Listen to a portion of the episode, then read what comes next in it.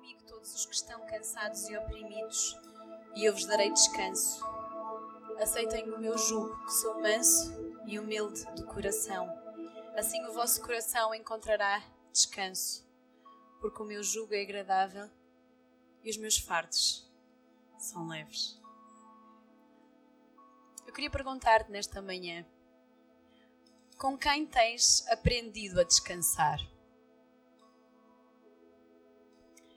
Jesus convida-nos a descansar nele e a aprender a descansar nele. E nesta manhã eu creio que o Espírito de Deus nos quer encorajar a sermos curados, a termos formas de nos guardarmos nele e de vivermos curados. Então eu queria encorajar-te a sentar-te nesta manhã.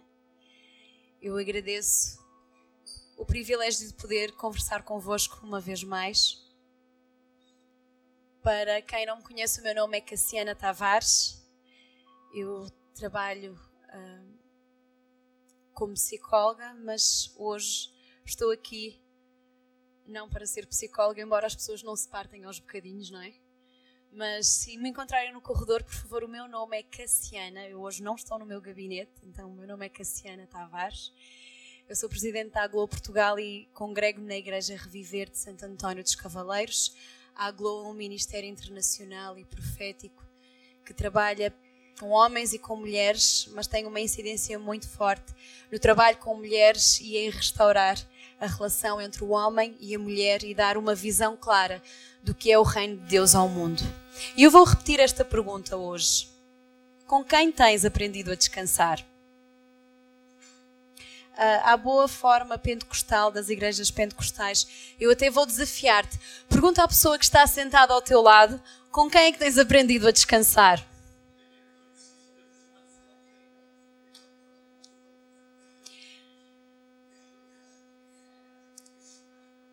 Olá, Sara. Eu gosto muito de contar histórias sobre a minha mãe, o que é um risco hoje em dia, porque as pregações são gravadas e ficam disponíveis e depois ela pode ouvir. Mas para qualquer pessoa que tenha conhecido e que conheça a minha mãe, sabe que o meu modelo de descanso significa trabalho. Porque para a minha mãe existe sempre mais alguma coisinha que nós conseguimos fazer. Então, se estivermos em casa, normalmente há sempre mais alguma coisa que nós podemos encontrar para organizar, para fazer. E nós temos modelos. Com o pai, aprendemos, por exemplo, a ser zelosos, com a mãe, a ser responsáveis, com os avós, o respeito. Se fomos criados por outras pessoas ou numa instituição, recebemos outros valores, como a organização, a responsabilidade. Mas nós temos sempre modelos e nós procuramos intencionalmente esses modelos para a nossa vida. Mesmo que não seja de uma forma consciente, nós procuramos e aprendemos. E quando Jesus está a falar connosco, em Mateus 11, dos versículos 28 a 30, e eu li-vos esta passagem na versão da Bíblia para todos. Venham ter comigo todos os que andam cansados e oprimidos, e eu vos darei descanso. Aceitem o meu jugo e aprendam comigo que sou manso e humilde de coração, e assim o vosso coração encontrará descanso, pois o meu jugo é agradável e os meus fardos são leves. Na época de Jesus, o jugo era uma peça bem familiar. É uma peça que se põe sobre o gado para o subjugar e o fazer andar numa determinada direção. Então, esta peça de madeira era posta sobre o gado e assim os terrenos podiam ser arados. Esta é uma peça muito familiar para Jesus porque ele era um carpinteiro. Fazia parte das ferramentas que ele construía. E no Velho Testamento, o que também era familiar para Jesus, o jugo era sinal de opressão. Um exemplo disso, e nós não vamos ler esta manhã, mas queria deixar-vos a referência, encontramos em Levítico 26, 13, quando lemos sobre o jugo do Egito, e em Isaías 10, 24 a 27, quando fala da opressão estrangeira. Então, um outro sinónimo para jugo era opressão estrangeira, o que ainda tem um terceiro significado quando Jesus está a trazer esta imagem. É que havia um jugo real na época de Jesus o Império Romano, que tinha a região da Palestina subjugada. Então, para aquelas pessoas com quem Jesus está a falar, o jugo é uma coisa clara. E quando Jesus está a falar de cansaço, o termo original que aqui é usado significa uh, trabalho, intenso trabalho, aborrecido, aborrecimento e fadiga. Não sei se isto diz alguma coisa a alguém nesta manhã. Nós precisamos de cura. E cura, uma das possíveis definições no dicionário da Porto Editora é restabelecimento da saúde. Não sei quanto a vocês, mas quando eu penso em saúde, normalmente é porque me dói alguma coisa. Ou porque estou mal disposta. Uh, a saúde é mais sentida ou notada ou mais valorizada quando nós não estamos bem. Mas saúde é muito mais do que estar doente ou não estar doente. Vamos colocar aqui as exceções, aquele, os acidentes, as questões genéticas, doenças com uma uh, preponderância muito grande da hereditariedade, uh, coisas súbitas de fatores, por exemplo, estarmos num emprego que nos expõe a muitos riscos.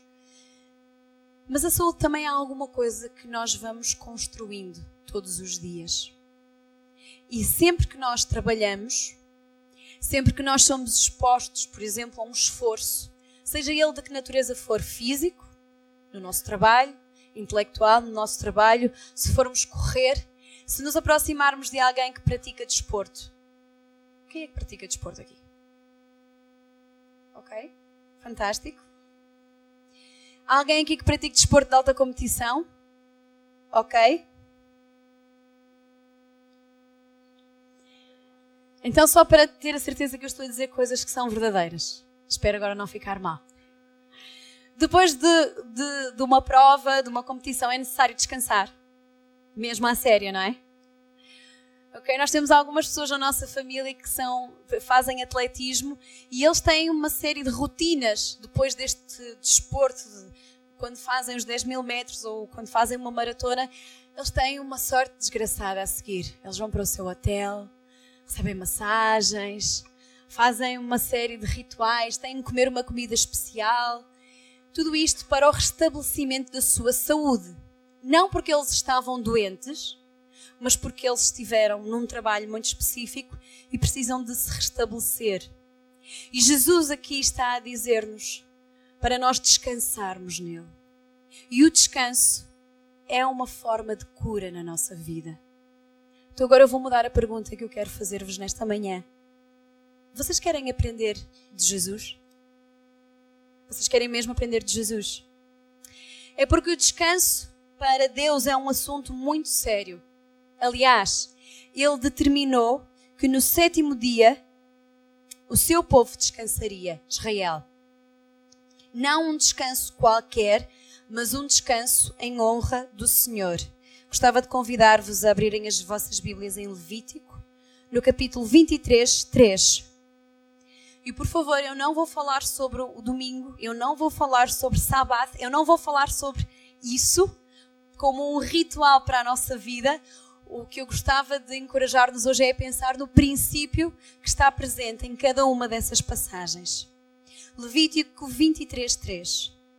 Nos primeiros seis dias da semana, podes fazer qualquer espécie de trabalho, mas o sétimo dia, o sábado, é dia de descanso e de assembleia de oração, onde quer que estiverem, devem deixar todo e qualquer trabalho, porque é um dia de descanso em honra do Senhor. O povo de Israel recebeu ainda outros rituais que nós vemos descanso e devoção sempre associados. Isto é uma coisa muito interessante. O descanso em Deus é cheio de significado. Se nós lermos em Levítico, um pouco mais à frente, capítulo 25, versículos 3 a 12. Durante seis anos seguidos, podes semear os teus campos e tratar das tuas vinhas. E depois recolher o seu produto. Mas o sétimo será um ano especial de descanso em honra do Senhor. Não semearás os teus campos, não poderás as tuas vinhas. Não deves fazer a ceifa do que tiver crescido espontaneamente, nem a vindima do que a vinha espontaneamente produzir, porque é um ano de descanso para a terra. A agricultura é uma coisa muito interessante e muito misteriosa para mim. Mas estes princípios continuam a ser reais. Os períodos de descanso, de pousio da terra. Eu estou a ver algumas cabeças a dizerem que sim. Ok? Ainda bem. Em honra do Senhor. Esse ano será descanso para a terra, mas do que tiver crescido, todos podem comer. Tu e os teus servos e servas, os teus assalariados e empregados e os estrangeiros que vivem no teu meio. Os teus animais domésticos, bem como os animais selvagens que existirem no país, podem também comer do que as terras em descanso tiverem produzido. Deixa passar sete anos sabáticos, isto é, sete períodos sete anos, que somam 49 anos, e no dia 10 do sétimo mês, dia das expiações, mandarás pregoeiros tocando trombeta por todo o país. O ano seguinte, o quinquagésimo, devem considerá-lo como ano santo e proclamar a libertação para todos os habitantes do país. É a festa de jubileu. Todos voltarão a ser donos do que era seu e regressarão à sua família. O ano 50 devem considerá-lo o ano do jubileu não devem semear os campos, nem fazer ceifa do que eles espontaneamente produzirem, nem a vindima do que as vinhas derem espontaneamente. Por ser o ano do jubileu, devem considerar esse ano como ano santo, comam simplesmente aquilo que a terra produzir. Quando Deus traz estes princípios ao seu povo, notem que estamos bem antes do período dos reis. Temos uma sociedade em que Deus se predispõe a ser Ele próprio o governante do seu povo. E ele estabelece um conjunto de princípios. O sétimo dia de descanso, o sétimo ano de descanso e depois, no ano 50, um período extraordinário de descanso, onde aqueles que tinham dívidas eram perdoados, onde os que eram escravos ficavam livres. Aqueles que tivessem perdido os seus bens podiam recuperá-los. E isto traz princípios à humanidade. Não extinguir os recursos da terra, gozar os frutos da terra, a igualdade entre os homens e os animais, os próprios animais estão incluídos neste texto, todos comiam do que a terra naturalmente desse, proteger a sociedade da escravatura e da opressão. Agora gostava de convidar-te a pensares um pouco no mundo em que nós vivemos.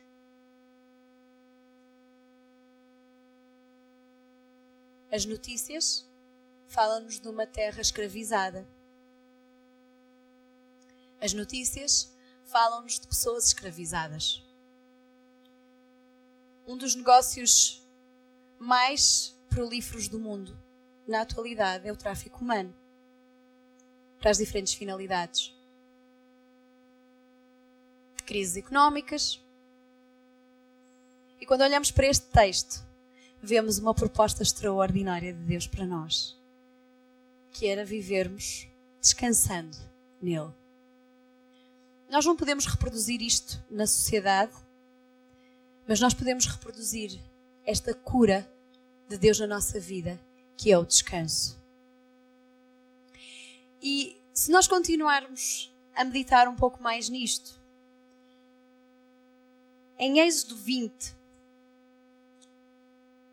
dos versículos 3 a 5, está escrito o seguinte: não tenhas outros deuses além de mim.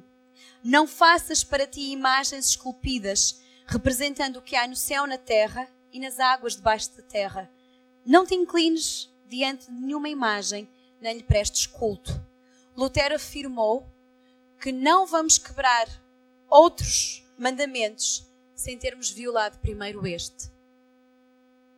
Ou seja, a primeira coisa que nós fazemos quando pecamos é deixarmos de ter o Senhor como o único Deus na nossa vida, como o primeiro na nossa vida. E a falta de descanso pode ser um sinal de que há alguma forma de idolatria na nossa vida. Eu espero não estar a ser muito agressiva esta manhã. Mas às vezes, no lugar de Deus, eu, Cassiana, encontro-me a mim.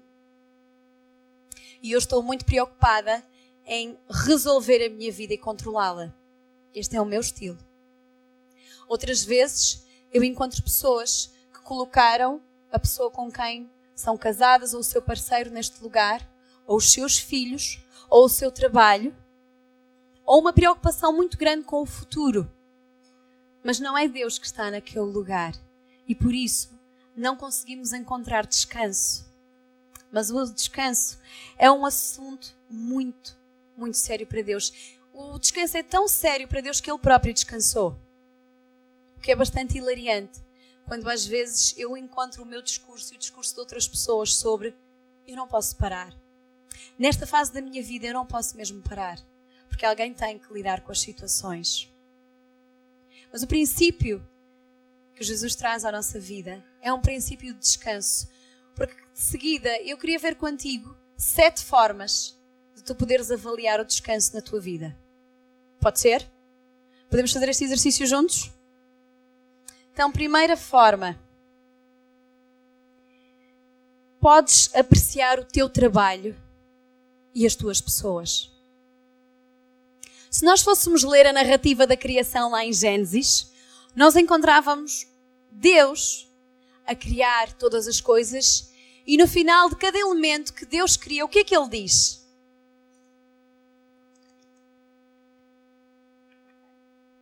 Algumas pessoas disseram, mas fundo, o que é que Deus dizia no final de cada coisa que ele criava?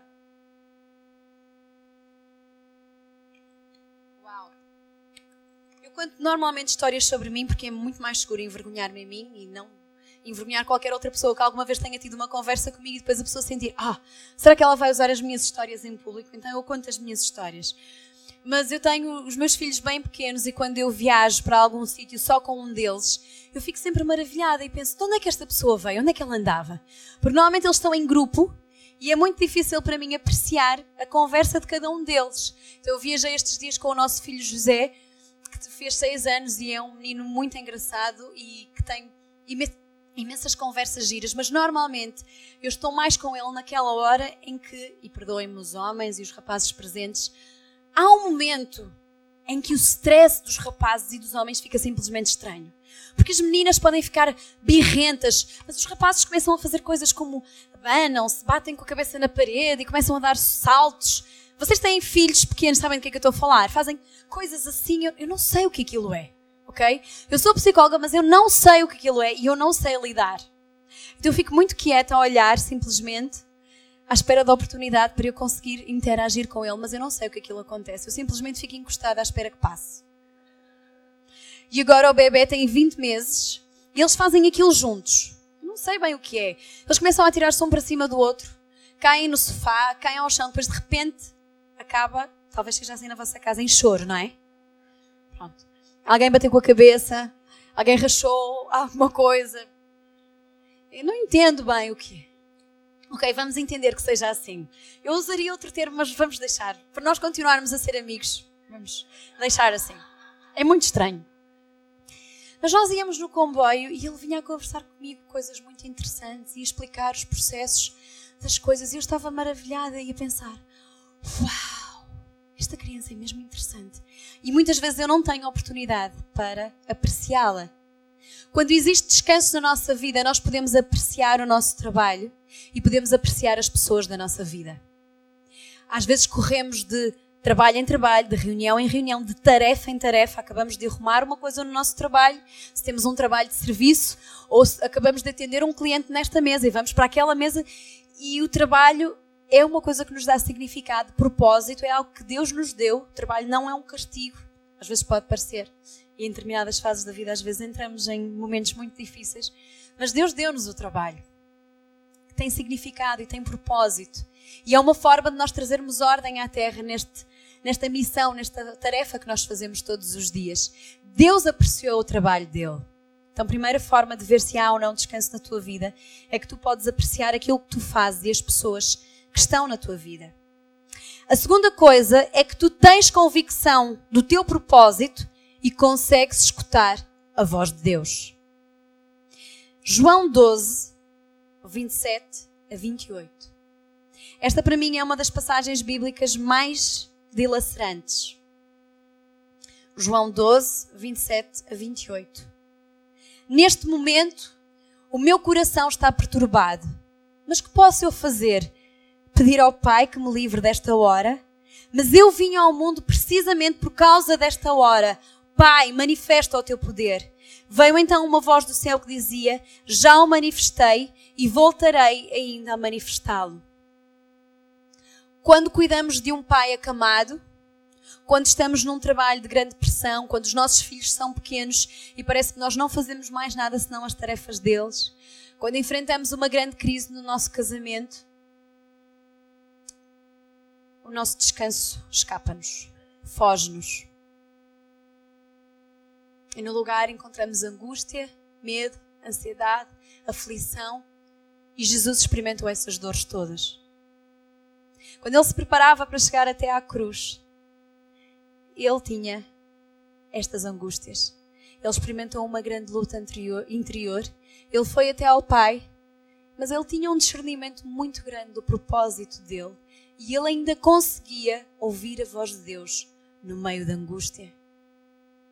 Tu consegues lembrar-te qual é o teu propósito e consegues ouvir a voz de Deus no meio da angústia. Às vezes a angústia chega a um nível tão alto porque já se transformou numa ansiedade ou numa depressão. Quando nós estamos num estado assim, e eu, quando falo com outros irmãos estão a passar uma fase assim e sentem-se culpados porque eu sou cristão, não deveria estar assim, deixa-me dizer-te uma coisa: quando nós estamos doentes, a nossa fé também é afetada. É como se eu tivesse uma doença física que me impedisse de estar consciente ou de poder viver a minha vida normal e vir à igreja e ler a minha Bíblia é a mesma coisa. Quando a nossa alma está doente, nós também temos dificuldade em relacionar-nos com o Senhor, porque toda a nossa vida está afetada. Por isso eu quero encorajar-te a deixares essa culpa de lado. E nesta manhã, se tu estás numa situação, eu quero dizer-te que em Deus há cura para ti. Há descanso para ti na pessoa de Jesus Cristo. Este é o convite dele. Venham ter comigo todos os que estão cansados e oprimidos, e eu vos aliviarei e eu vos darei descanso. Esta é a palavra de Deus para nós nesta manhã. E se tu estás a viver um momento de grande desafio na tua vida, embora não estejas com uma doença assim, convite de Jesus é o mesmo. E se tu tens uma vida exigente e está tudo bem contigo, eu quero dizer que o convite de Jesus é o mesmo. Porque cada dia nós estamos a trabalhar e depois nós precisamos de trabalhar também no restabelecimento da nossa saúde. Daqui a pouco eu vou dar alguns exemplos que têm a ver com isso. Uma outra coisa, e é a terceira, é que tu consegues identificar quando precisas descansar. Quando nós estamos no pico de alguma coisa em que somos muito bem sucedidos, seja a carreira, seja a vida familiar, podemos ter a percepção de que precisamos de continuar, e de continuar, e de continuar, e de continuar. Uma outra coisa que pode acontecer é que somos pessoas mais introvertidas, ou mais temerosas, ou mais assustadas, e não damos grandes passos na nossa vida porque temos medo de que alguma coisa má possa acontecer. Melhor eu continuar neste trabalho e não avançar, porque eu não sei bem o que é que pode acontecer. É melhor eu não falar deste tema com o meu marido ou com a minha mulher, porque eu não sei bem, vai dar confusão, ou talvez com os meus filhos, não sei eh, se eu confrontar um bocadinho mais o que é que pode acontecer. Isto também é uma dificuldade em descansar em Deus. Mas Deus sabia quando descansar. E há pouco eu referi, agora eu gostava que nós pudéssemos ler. Gênesis 2.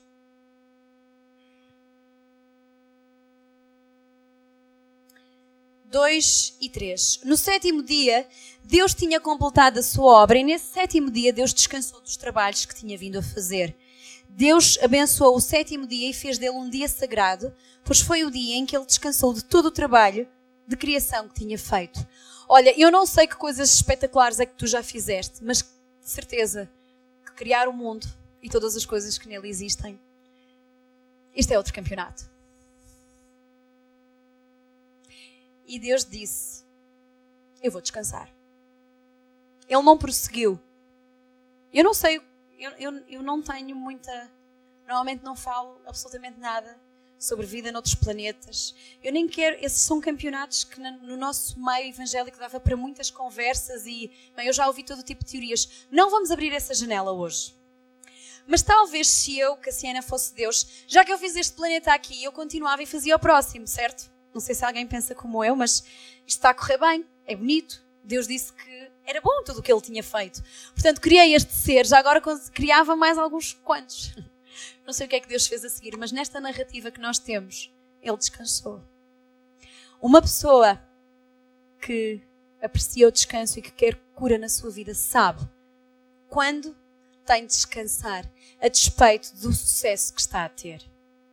E isto pode ser no trabalho, no ministério, pode ser na vida familiar. Cuidar de filhos, cuidar de netos, ajudar filhos. Bem, isto é um, uma ocupação a tempo inteiro. E se nós formos do estilo perfeccionista, nós podemos fazer mais um bocadinho. Podemos não ser do estilo perfeccionista, podemos ser aquela pessoa que acredita que recai sobre si a responsabilidade de todas as coisas. Então nunca é hora de parar. Não posso descansar. Deus, que foi tão bem sucedido naquilo que ele fez, ele descansou. Uma outra passagem tem a ver com o Senhor Jesus, e eu aprecio mesmo muito esta passagem, porque eu lembro-me dela muitas vezes quando eu me sinto pressionada. Lucas 5.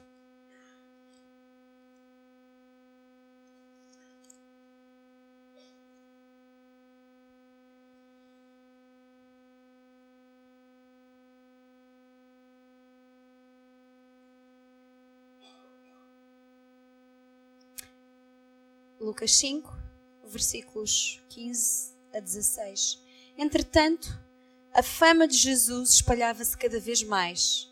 Mais uma vez, sucesso e fama. De modo que muitas pessoas iam para o ouvir e para serem curadas das suas doenças. Mas Jesus procurava lugares isolados onde ficava em oração. Uau! Há uns meses eu percebi que alguma coisa não estava muito bem comigo. Quando o meu telefone tocava, eu ficava ansiosa. E normalmente era uma notícia boa. Era um cliente a pedir mais um trabalho, mais uma empresa onde eu ir trabalhar, mais um projeto. Isto é bom. Mas eu percebi que alguma coisa não estava bem comigo. Porque eu sentia algo acontecer dentro de mim. E aquilo foi um primeiro sinal e eu tive que tomar algumas medidas em relação à minha agenda até ao final deste ano para eu poder estar bem. E não foi fácil, porque depois nós temos medo. E se eu disser que não? Depois não me ligam. E o meu trabalho é sazonal, é melhor eu aproveitar. Parece que em diferentes situações nós podemos sempre ser convidados para alguma coisa mais. Mas Jesus ia para lugares isolados e não sou eu que quero dizer-te isto esta manhã. A pergunta de Jesus, ou o convite de Jesus é: aprendam de mim, que sou manso e humilde de coração. Então, estas não são as minhas palavras para ti nesta manhã. São os exemplos de Jesus. Ele ia para um lugar onde ele estava isolado e em oração. E só mais uma passagem. Às vezes eu faço isto, nem sempre uma corrida por diferentes textos bíblicos, mas é uma ginástica matinal. Marcos 5, 24. Marcos 5, 24 diz: Ora, a multidão que seguia Jesus era tão grande que o apertava de todos os lados. Quem é que nesta manhã sente alguma coisa parecida com isto na sua rotina diária? Alguém aqui? Não necessariamente uma multidão de pessoas, mas uma multidão de horários e tarefas e solicitações. Jesus sabia muito bem o que isto era, mas ele também tinha cura e cura é restabelecimento da saúde. Ele descansava junto do Pai. Eu quero encorajar-te nesta manhã. Tem de haver tempo para isto. E normalmente, num pico de stress, nunca parece que há tempo para isto. Porque nós já acordamos a correr para. Já temos de ir fazer alguma coisa e depois já é muito tarde e já temos que ir dormir porque há outro dia alguma coisa. Mas depois acontece algo muito dramático a muitas pessoas hoje em dia. Não aparece o sono. Ou acordamos muito cedo. Ou acordamos muitas vezes à meia da noite. E eu não quero aterrorizar ninguém, a sério. Ninguém me convidou para aterrorizar ninguém hoje. Mas o sono é uma coisa extraordinária eu juro que até ter filhos era uma das minhas atividades preferidas na vida. Vocês sabem simplesmente dormir até ao meio-dia? Eu não sei o que isso é.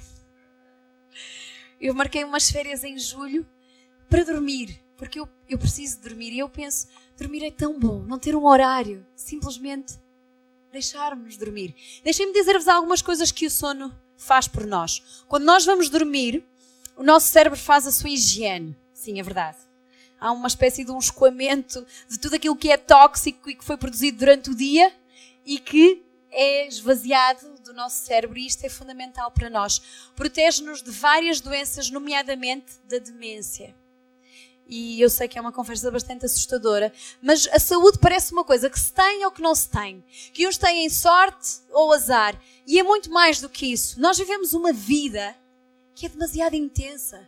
Num dia, nós temos acesso à informação que provavelmente as pessoas tinham acesso em 200 anos. E nós, num dia, com vários cliques, sabemos tudo. Se abrimos uma carta do médico, fazemos 10 diagnósticos e nenhum deles é bom. Ok? Talvez isto seja só comigo. Qualquer, estamos a ver um filme e aparece um nome que nós não conhecemos e nós vamos ao telemóvel e procuramos. Estamos sempre a obrigar a nossa mente a um ritmo de trabalho altíssimo pelo menos nós deveríamos então dormir muito bem, para deixar que o nosso cérebro pudesse fazer a sua higiene. Outra coisa que acontece quando nós dormimos é que estamos a aprender. E isto faz-me lembrar daquilo que Deus diz que Ele trabalha não é, para os seus amados enquanto eles dormem, enquanto descansam, e que Ele dá aos seus amados enquanto eles descansam. E Deus realmente deu-nos já isso. Ele deu-nos o sono. E quando nós estamos a dormir, os nossos neurónios continuam a trabalhar e fazer umas estradas aqui, organizar a informação, a memória.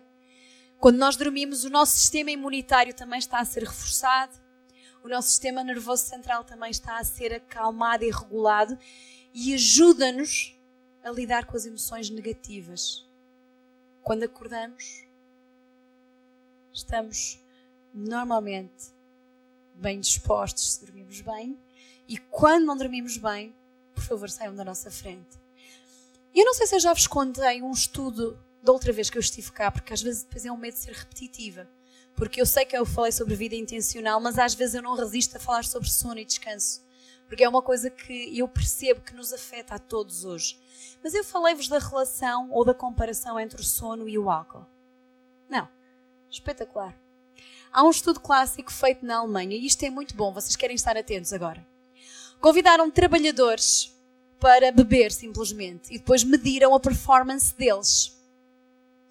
E convidaram os mesmos trabalhadores para ficarem quatro noites num laboratório e dormirem mal. Passavam luzes à frente deles, acordavam as pessoas, faziam barulhos. No final daqueles quatro noites sem dormir, a performance no trabalho era idêntica àquela que temos quando consumimos o equivalente a 0,6 gramas de álcool por litro de sangue, ou seja, já não podíamos conduzir legalmente. A partir dos 0,5 para a generalidade dos condutores, 0,2 para as pessoas que conduzem uh, veículos especiais, transporte de doentes, uh, veículos uh, pesados, transporte de crianças, transportes públicos, 0,2, 0,5 para a maioria de nós. Portanto, aos 0,6, que já é alguma coisa e é daqui para cima, Normalmente, quando alguém está sob o efeito de álcool, eu estou ótimo, está tudo bem comigo. Mas quais são as coisas que são normalmente afetadas em primeiro lugar? O sentido de ética, porque dá sempre para fazer um bocadinho mais. A capacidade de ser criativo, porque está tudo um bocadinho desorganizado. De inovar, de lidar com as emoções negativas, de lidar com os outros, tudo isso fica negativamente afetado. Ora, quando nós sistematicamente dormimos mal, dizem os investigadores que é mais ou menos como se nós estivéssemos a sofrer dos mesmos efeitos de quem já está alcoolizado ou literalmente a viver como se estivesse alcoolizado. Ainda bem que não fui eu que estudei isto, foi outro senhor que estudou e fez estas publicações. Mas o convite de Jesus é que nós possamos descansar nele. A quarta coisa é que tu consegues descansar através da oração e da meditação na palavra de Deus. Como acabamos de ler, Jesus com regularidade, ele ficava com o Pai. Com regularidade, ele meditava. Então, porque já passaram algumas formas, eu vou só repetir. Primeira, podes apreciar o teu trabalho e as tuas pessoas. E baseamos-nos na narrativa da criação do Gênesis. Número dois, tens convicção do teu propósito e consegues escutar a voz de Deus. E nós lemos João 12, dos versículos 27 a 28. Consegues, número 3, identificar quando precisas descansar. Lemos Gênesis 2, 2 a 3, Lucas 5, 15 a 16, Marcos 5, 24. Número 4, descansas através da oração e da meditação da palavra de Deus. Há uns anos eu li um livro de uma mística chamada Madame Guyon, uma mulher que, hum, eu creio que no final da Idade Média, escreveu um, um livro não, século XVI já, escreveu um livro sobre oração. Um livro extraordinário, uh, que eu adorava lembrar-me agora do nome e não consigo, mas eu posso depois deixar a referência. É um livro muito interessante que criou muitos problemas e esta mulher morreu por causa dele. Onde este livro chegava na Europa, as pessoas juntavam simplesmente para orar e buscar Deus e havia um avivamento. É um livro extraordinário e que me trouxe muita quietude num período da minha vida em que eu precisava de aprender a sossegar a minha mente. E ela, numa linguagem, ela era uma freira tão simples, encoraja-nos a sossegar e a treinar a nossa mente para ouvirmos Deus e estarmos com Deus. E esta manhã vocês cantaram muitas canções que têm a ver com isso. Quando nós nos aquietarmos na presença de Deus, quando nós estarmos com o Espírito de Deus. E isto deve acontecer não apenas quando nós estamos aqui neste lugar, mas na nossa vida diariamente. Porque é cura. E cura é o restabelecimento da nossa saúde. Quinta coisa, consegues descansar mesmo quando as situações não são ideais. Em Mateus 8, 23 a 27, Jesus vai com os seus discípulos num barco, num mar tranquilo, mar da Galileia, supostamente, mas de repente levanta-se uma grande tempestade e o que é que Jesus está a fazer? Tranquilamente a dormir e os discípulos estão quase a morrer. Provavelmente houve vários ataques de pânico naquele dia. E que finalmente acordam Jesus e ele diz: Homens de pequena fé.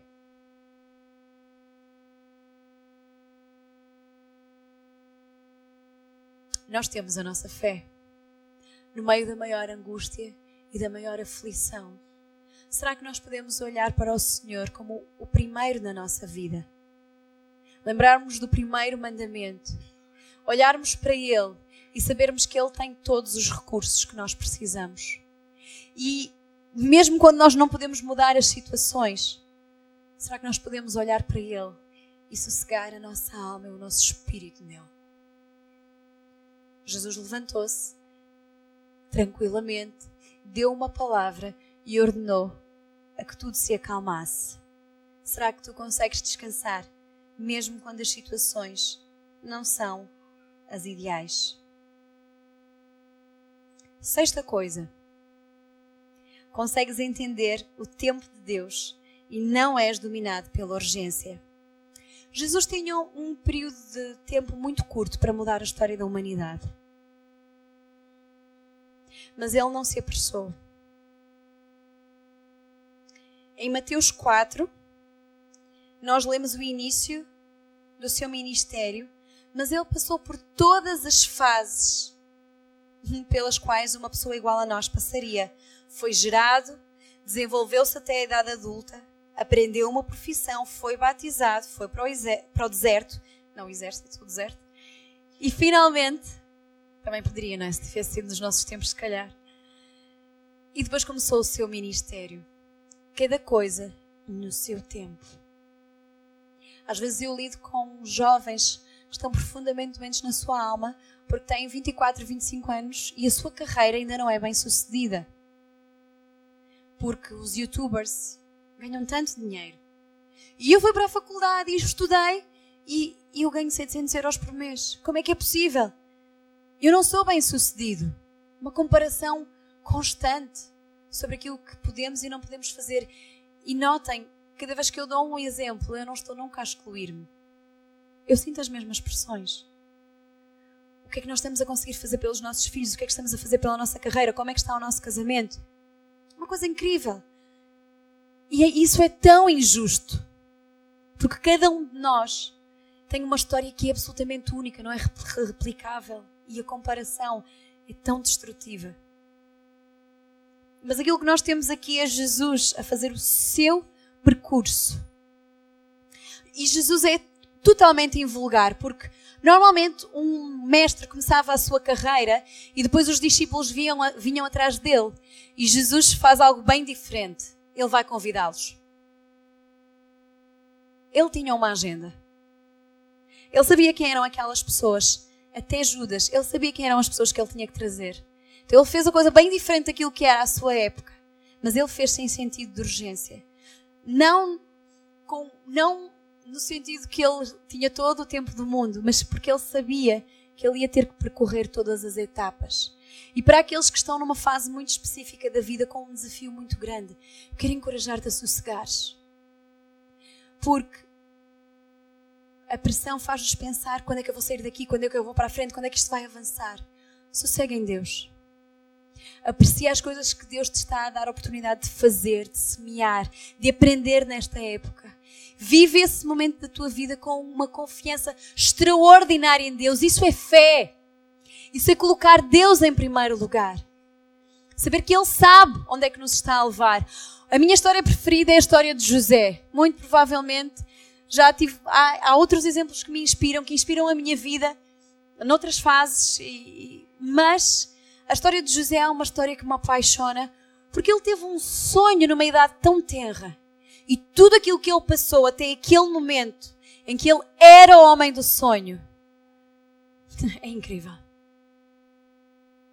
Guardando o seu coração, guardando os princípios. Estas histórias que estão na Bíblia e que estão bem distantes de nós em termos de tempo, elas ficaram registadas para nós termos modelos e há pouco eu perguntei se vocês querem aprender com Jesus. Esta palavra que Deus nos deixou, que foi escrita ao longo de tantos anos e por tantas pessoas diferentes, revelando experiências tão diferentes, tem modelos ricos para nós, de homens e mulheres que souberam descansar em Deus, que souberam confiar em Deus. Talvez tu recebeste palavras, sonhos, ideais, coisas que tu aguardas em Deus. Eu quero encorajar-te. Aprecia cada momento que tu estás a viver em Deus agora, a despeito do sítio em que tu estás. Na prisão, José conseguia exercer o seu dom. Eu olho para isto e eu sinto-me tão desafiada. Porque eu sei quais são os meus dons. E quando eu estou sob pressão, uau, às vezes é tão difícil eu ficar submissa ao meu Deus e continuar a exercer os meus dons a despeito daquela pressão que eu estou a viver. Mas José estava preso e ele organizou a prisão. E estava preso injustamente, não foi porque ele se portou mal. Ele organizou tudo aquilo que havia para fazer e ele discerniu os sonhos. Eu quero encorajar-te. Isto é possível para nós hoje. Nós não estamos desligados de Deus. Até à consumação do século, Ele vai estar connosco. O Espírito de Deus está contigo todos os dias na tua casa. O Espírito de Deus está contigo no teu trabalho. O Espírito de Deus está contigo mesmo nesse momento de solidão que tu podes estar a viver. O Espírito de Deus está contigo nesse momento de sucesso que tu estás a viver. O Espírito de Deus está conosco. O Espírito de Deus está conosco. E uma última passagem sobre, a respeito de entender o tempo de Deus está em João 7, em que Jesus vai à festa dos tabernáculos e os irmãos dizem assim: Olha, já que tu fazes tantas coisas, podias apresentar-te ao mundo já agora. E Jesus responde: Não é chegada a minha hora. Ele deixa os irmãos saírem e depois vai ele também. Ele sabia quando é que era a hora. E eu lembro-me muitas vezes, espero não errar, mas existe uma história que se conta às crianças que é uma fábula que é do corvo e da raposa, verdade? Que o corvo está numa árvore a segurar um queijo e a raposa vem e começa a dizer ao corvo: tem uma voz linda. E encoraja-o a cantar. E então o corvo abre a boca e a raposinha, claro, apanha o queijo e vai embora. É assim a história? Ok. E eu lembro muitas vezes desta história a respeito desta passagem. Porque há alturas em que nós descobrimos um tesouro e achamos que está na hora. Tcharam! E fazemos esta figura do corvo. Sabem? É uma, uma imagem que eu trago muitas vezes a mim. Quando eu sinto que. Não, Cassiana, é too much, para. Ok? Lembra-te? O corvo. Está na altura de tu descansares agora. Eu quero, em alguns momentos, trazer estas imagens para termos um, um pouco mais descontração, mas para nós nos lembrarmos de descansar. Descansar. Descansar. Última coisa. E este é um daqueles versículos à séria. Sétima coisa, tens coragem e não desanimas. João 16, versículo 33. Provavelmente, se estiveste na escola dominical ou estás na igreja há muitos anos, alguém já te obrigou a decorar este versículo, quanto mais não seja pelas vezes que já foi dito. Disse-vos isto para que encontrem a paz em mim. Têm muito que sofrer no mundo. Mas tenham coragem. Eu venci o mundo.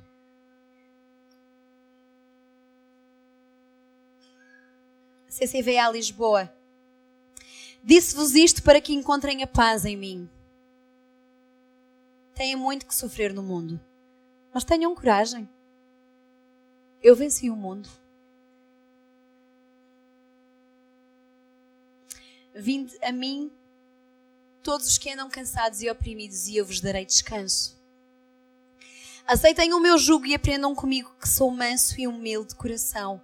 Assim o vosso coração encontrará descanso, pois o meu jugo é agradável e os meus fardos são leves.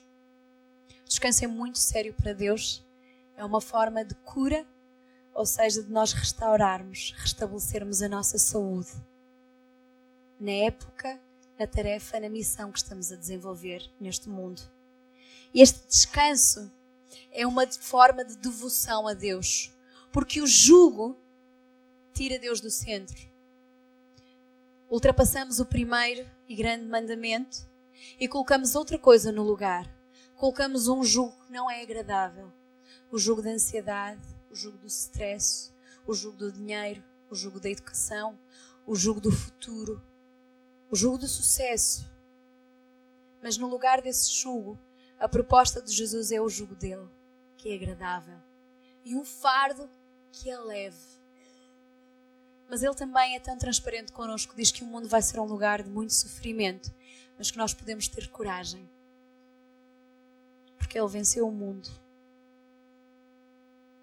E eu queria ler mais uma vez as sete coisas.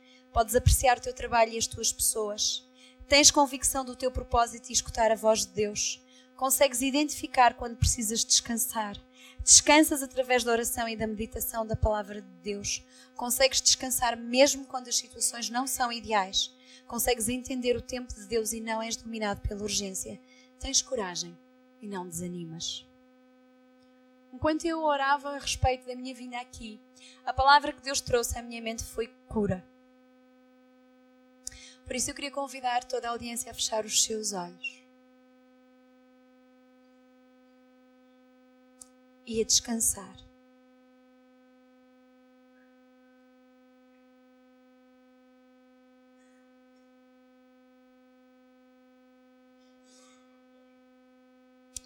É possível tu tenhas de voltar a uma vida em que Deus está em primeiro lugar.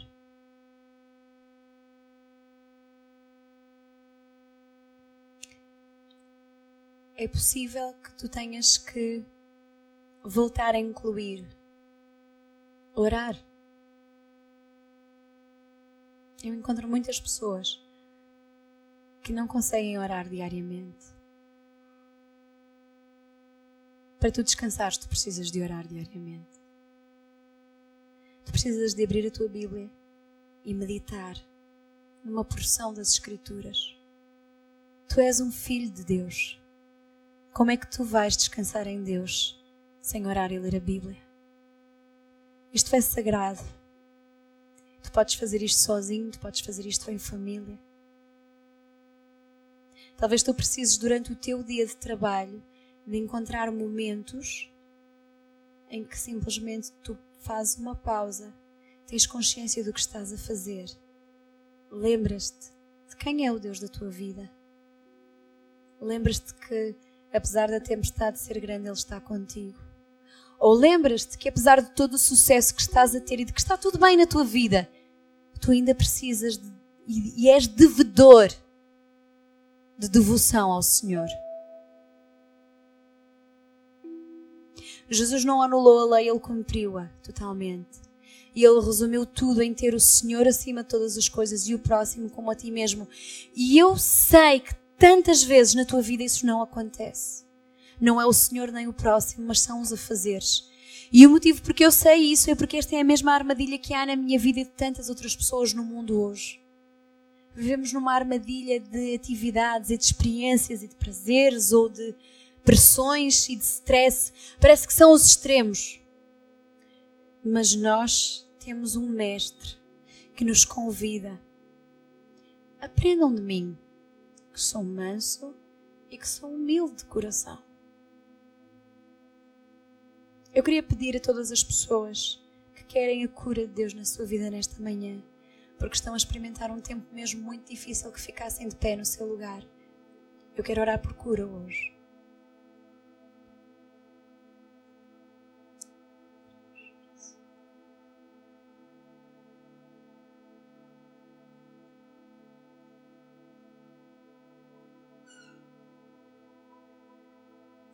Teu lugar, se tu estás sentado, eu quero encorajar-te a continuares a descansar a tua mente no Senhor e a orar. O tempo é tão corrido e agora nós podemos simplesmente descansar.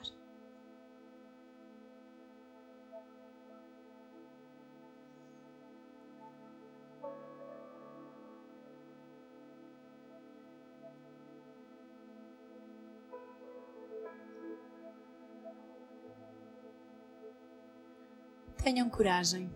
Eu quero dizer às pessoas que estão levantadas: tenham coragem, porque Ele venceu o mundo.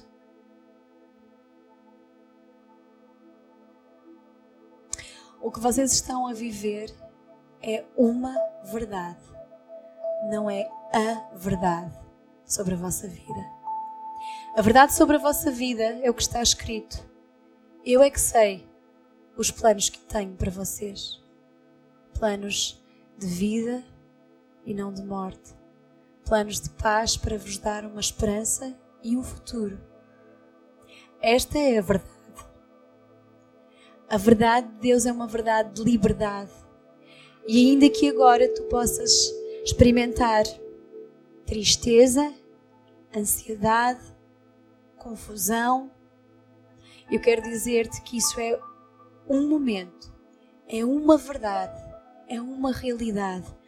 Não é a verdade. A verdade é Jesus. Esta verdade, ela é soberana. E eu quero orar para que agora,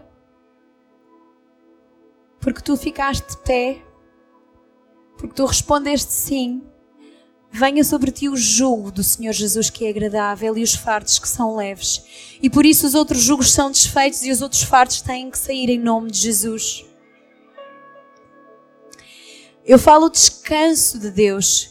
Eu declaro que a palavra de Deus e assim o vosso coração encontrará descanso. Eu declaro que esta palavra é agora a verdade no coração dos meus irmãos. Eu declaro que agora esta é a verdade na sua mente. É a verdade soberana. E que quando eles voltarem para a sua vida diária, eles vão lembrar-se que eles não estão a viver a verdade, mas uma verdade, e que a verdade de Jesus é que é soberana. Sobre essa ansiedade, sobre essa confusão, sobre essa depressão, sobre essa afronta, sobre esse medo. A verdade de Jesus é soberana. E que eles encontrarão sempre descanso no seu coração. Eu falo estas coisas em nome de Jesus. Amém. Vocês podem ficar sentados.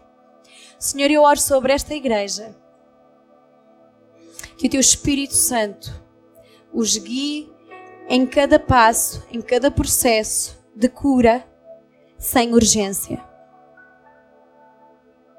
Nesta época de igreja que eles estão a viver, Eu oro para que eles tenham discernimento claro e possam ouvir a tua voz. Que eles não se corram, que eles não se apressem, mas que no propósito que tu lhes deste, eles entendam que tu vais trabalhar com eles processualmente para levá-los até ao tempo, Senhor, em que a sua saúde está totalmente recuperada e restaurada. Eu oro para que eles sejam cheios de uma unção de paz Dê uma unção de amor. O teu amor cobre uma multidão de transgressões. Eu oro por este amor abundante, Senhor, como é o nome deles.